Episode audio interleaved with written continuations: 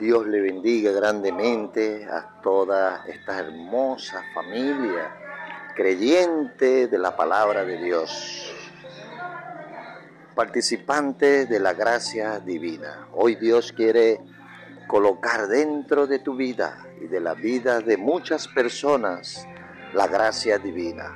Efesios capítulo 2, versículo 8. Sabiendo que fuimos salvos por la gracia de nuestro Dios y esto es en la fe de nuestro Señor Jesucristo.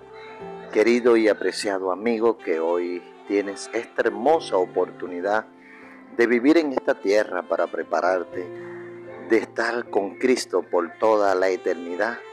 El Señor te invita hoy a que puedas ser participante de la gracia divina. Ese amor de Dios que no escatimó se entregó a sí mismo para ofrecerte y darte la bonita y hermosa y bella esperanza de vivir eternamente. Es la que Dios te ofrece a través de su gracia. Querido amigo, siéntate invitado para la gracia del cielo.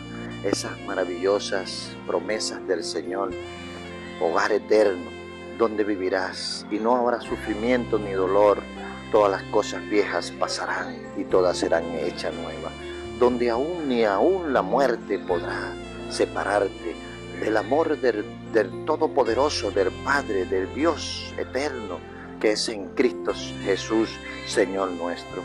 Allí Dios contemplará la alegría de tenerte a su lado por toda la eternidad.